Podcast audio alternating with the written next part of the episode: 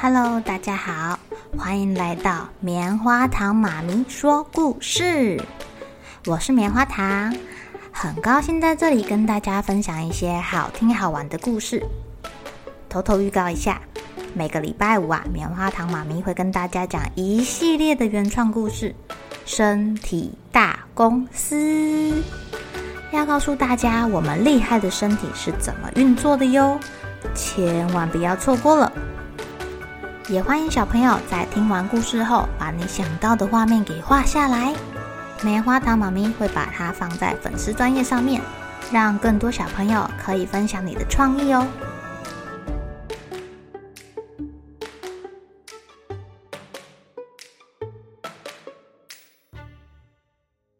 Hello，亲爱的小朋友，今天过得怎么样呢？昨天我们讲到大盗贼。或称不知抢劫了奶奶的音乐磨豆机，奶奶好难过。她的小孙子跟孙子的朋友决定要帮忙警察来逮捕这个盗贼。猜猜看，他们想到了什么办法？小朋友能帮忙抓到盗贼吗？奶奶有点担心呢。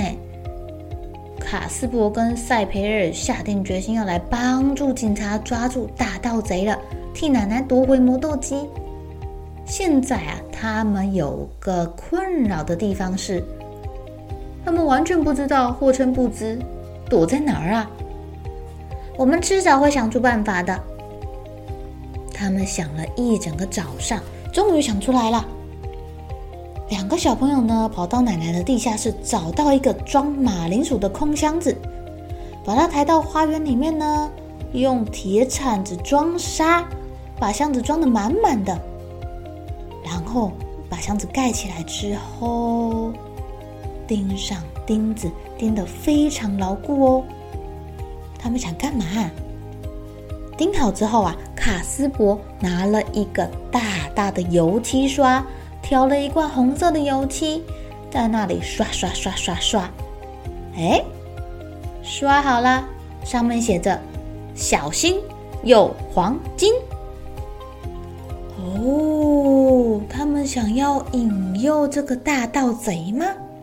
卡斯伯在箱子的底部钻了个洞，用火柴给塞住了。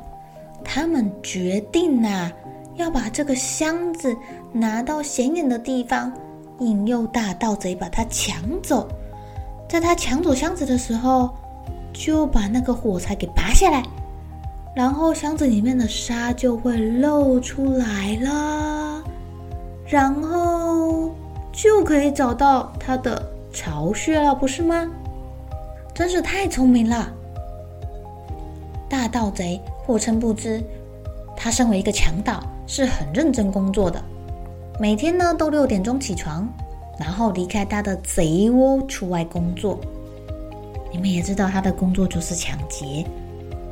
不过啊，最近他运气很不好，都没有发现什么好目标哎。哎呦，运气不好，这样情况再继续下去，我早晚得换工作的。这工作也太累了。在岩石后面躲着，正想来杯咖啡提提神。哦，不对不对，不能喝咖啡呢。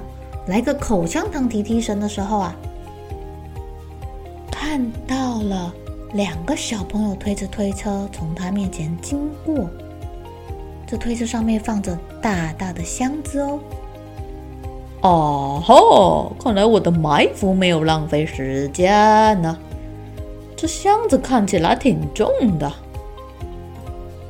装什么呢？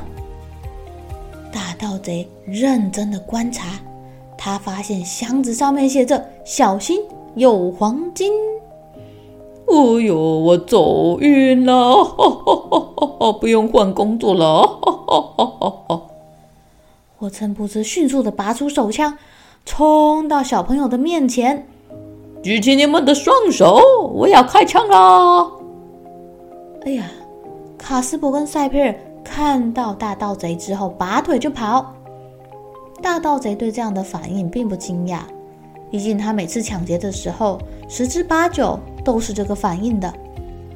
哦吼吼吼吼！只要这个箱子不会跑就行了哦。哦哦哦哦！哦，这箱子钉得死死的。哎呀，里面是黄金呢，这也难怪了。好想要偷看呢，啊，还是不要好了。等一下警察来。火城卜兹小心翼翼地把很重的箱子背到背上，把手推车踢到旁边的水沟里，喘着气扛着箱子往他的贼窝走去了。他很匆忙地跑着，完全没有发现背上的箱子越来越轻。卡斯柏啊，刚刚在逃跑的前一刻，没有忘记要拔掉那个塞住箱子底小孔的火柴棒哦。细白的沙子就这样源源不绝地露出来，在他的身后留下了一条细细的沙痕。回到他的老巢，大盗贼把箱子放在桌上，把门拴紧，接着拿出工具，迫不及待的撬开这个箱子，发现。太可恶了！他们居然耍我！大盗贼看到里面的沙子，气炸了，拿着他的弯刀，对着可怜的马铃薯箱一阵乱劈。然后他跑到门口，想去呼吸一下新鲜空气，缓和一下生气的情绪，才发现地上怎么有一条细细长长的白线啊？从树林那边延伸过来的。大盗贼立刻就明白了，他又发出很生气的咒骂声：“可恶的臭小子，竟敢耍我、算计我！我要去找你们算账，我要报仇！”卡斯伯跟塞培尔还没有去找警察报案哦，他们跑到森林的角落，躲在树丛后面，要等着看好戏。他们看到大盗贼拖着那个马铃薯箱子走掉的时候，是很高兴的。他好好笑哦，啊，扛着这么重的箱子，一个人走这么远，希望他不要被压扁才好。嗯，就是啊，最好累死他。哼，别忘了，他可是个强盗呢。为了安全起见，小朋友们在森林的角落待了一阵子，然后。跟着细白的沙子走了，走啊走，走啊走的，这沙子居然分叉了！怎么会这样啊？一条往左，一条往右。嗯，呃，我觉得其中有一条才是对的吧？不然我们就一人选一条吧。你要小心哦。你也是哦。